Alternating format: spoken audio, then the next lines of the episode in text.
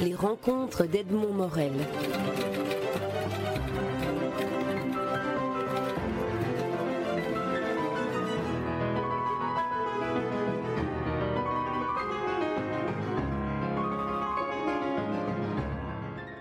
Benoît Socal, vous publiez aux éditions Casterman un superbe album, un album qui fait, rêver par sa beauté plastique et, graphique et par l'aventure qu'il raconte aussi, celle de Kra, le titre de, cet album qui est, qui le, premier d'une série euh, à venir est La vallée perdue. Alors, euh, l'album est infiniment euh, plastique. Il, a, un graphisme, il a un dessin. Est-ce que c'était parce que vous vouliez quitter radicalement le, jeu vidéo dans lequel vous avez, beaucoup travaillé ces derniers temps? Il y a de ça, et puis euh, il y a quand même un air de famille avec ce que je faisais dans le jeu vidéo. Donc c'est un peu plus, plus complexe. Je voulais d'abord euh, utiliser un dessin qui, me semblait-il en tout cas, était le plus susceptible d'immerger le lecteur dans mon histoire. Donc un dessin assez riche justement et, qui permettait... J'ai toujours en tête cette image de, quelqu'un qui saute dans un tableau et qui va se promener dans un tableau. Ce que je faisais assez facilement dans le jeu vidéo avec la technologie du jeu vidéo. Donc j'avais un peu envie de reproduire ça dans la bande dessinée. Et donc, euh, il y a quand même un gros lien de parenté entre le graphisme que j'employais dans le jeu vidéo, du moins dans la préparation des scènes, parce qu'après ça, c'est de la 3D, et le graphisme du livre, c'est-à-dire des dessins assez riches. En deux mots, l'histoire qui est racontée est l'histoire d'un aigle, c'est le, point de vue de l'aigle qui survole une vallée, une vallée qui est envahie par des, par des prédateurs de la pire espèce, qui sont les prospecteurs qui veulent exploiter le, sous-sol et euh, qui euh, massacrent carrément une famille euh, d'habitants de, de, de, cette vallée. Et c'est une histoire aussi de vengeance, parce que le survivant de cette famille veut se venger. Alors d'où vient une histoire comme celle-là? Du point de vue de, cet aigle ou, du thème de la vengeance? Souvent, c'est un espèce de, Lego euh, dans lequel euh, on prend une idée à droite, on prend une idée à gauche, et, pour finir, on assemble les choses et ça fait une dramaturgie. Et souvent, il faut simplement choisir les bons morceaux de Lego, et parfois, ça prend du temps parce qu'on ne les trouve pas. Donc, le premier morceau de Lego de cette histoire, en fait, c'était justement un projet de jeu vidéo. J'avais envie de faire un simulateur de vol euh, d'oiseaux. J'imaginais que tout le monde, en tout cas moi personnellement, ça me plairait. J'aimerais bien voler comme un oiseau. Et donc, on imaginé de faire évoluer comme ça un aigle dans un décor euh, majestueux. Et rien que ça, ça aurait été un plaisir inouï pour le joueur. Bon, c'est un projet qui n'a pas eu, euh, lieu, qui faute de, moyens, et, euh, mais c'est une idée qui m'est restée dans la tête, et j'avais aussi envie de renouer avec la bande dessinée, et j'ai quand même le goût de faire des histoires non seulement dramatiques, mais plutôt des, disons que ma filiation littéraire, c'est plutôt le roman populaire et les, grands romans d'aventure. Donc c'était par goût que j'avais envie justement de faire une histoire qui se passait non seulement dans des grands espaces, mais une, histoire dramatique. Et la vengeance est un des moteurs euh, euh, dramatiques les plus forts. Oui, c'est vrai, et il est encore renforcé ici par le fait que la vengeance est celle d'un enfant qui est déterminé à tout. Qui Elle est, souvent, souvent dans, ou que ce soit au cinéma dans la littérature, la vengeance est souvent le fait, si pas toujours, d'un enfant. D'un enfant qui grandit éventuellement, mais souvent d'un enfant. Que ce soit euh, le bossu euh, Paul Féval, ou il était une fois dans l'Ouest euh, plus récemment, ou Batman qui voit ses parents tués en sortant du théâtre et qui et de là vient toute l'histoire de Batman. Donc tout, que ce soit euh, des romans populaires du 17e, du 18e, du, enfin, du 20e siècle, peu importe, c'est un moteur et l'enfant qui se venge est toujours plus fort parce qu'il est plus déterminé, parce qu'il attend son heure. Euh, voilà. Donc, dans les exemples que vous donnez, l'enfant attend d'être adulte pour se venger. Ici, ce n'est pas le cas. Non.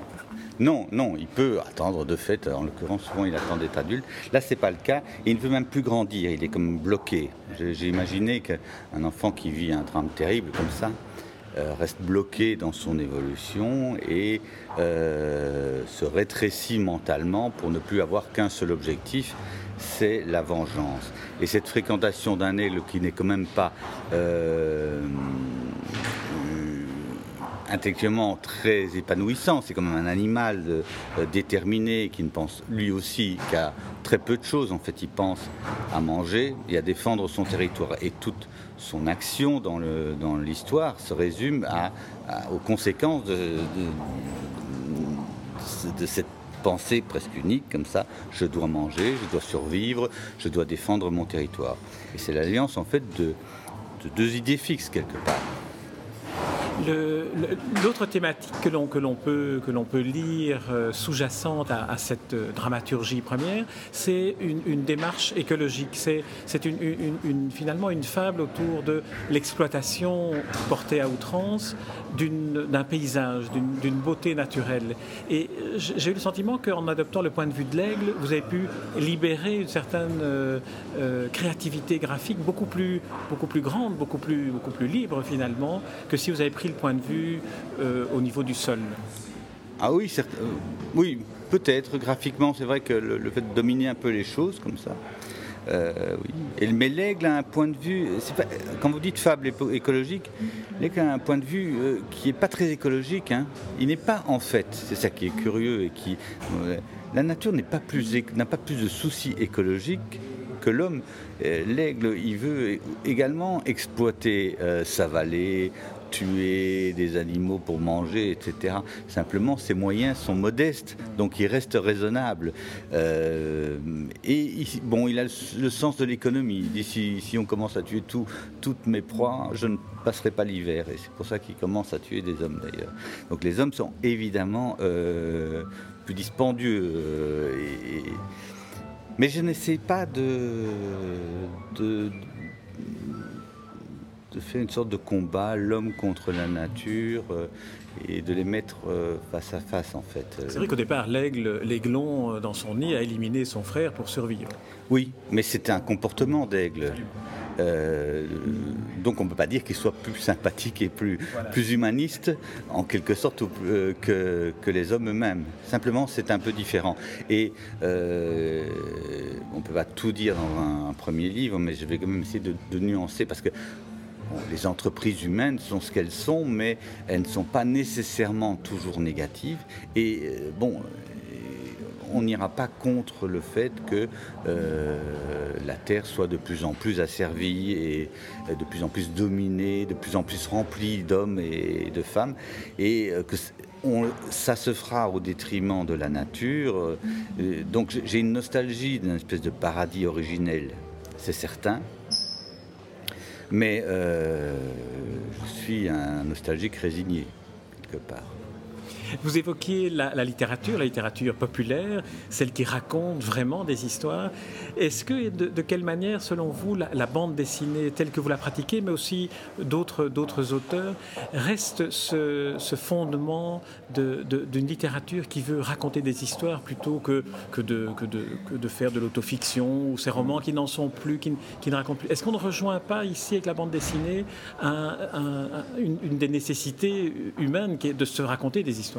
J'aimerais bien vous croire, mais la bande dessinée commence aussi beaucoup à lorgner vers l'introspection et vers et en soi, c'est pas un mal. Je n'ai rien contre ça. Euh, c'est vrai que euh, quelque part, on peut regretter que euh, comme vous dites, un peu le dernier bastion de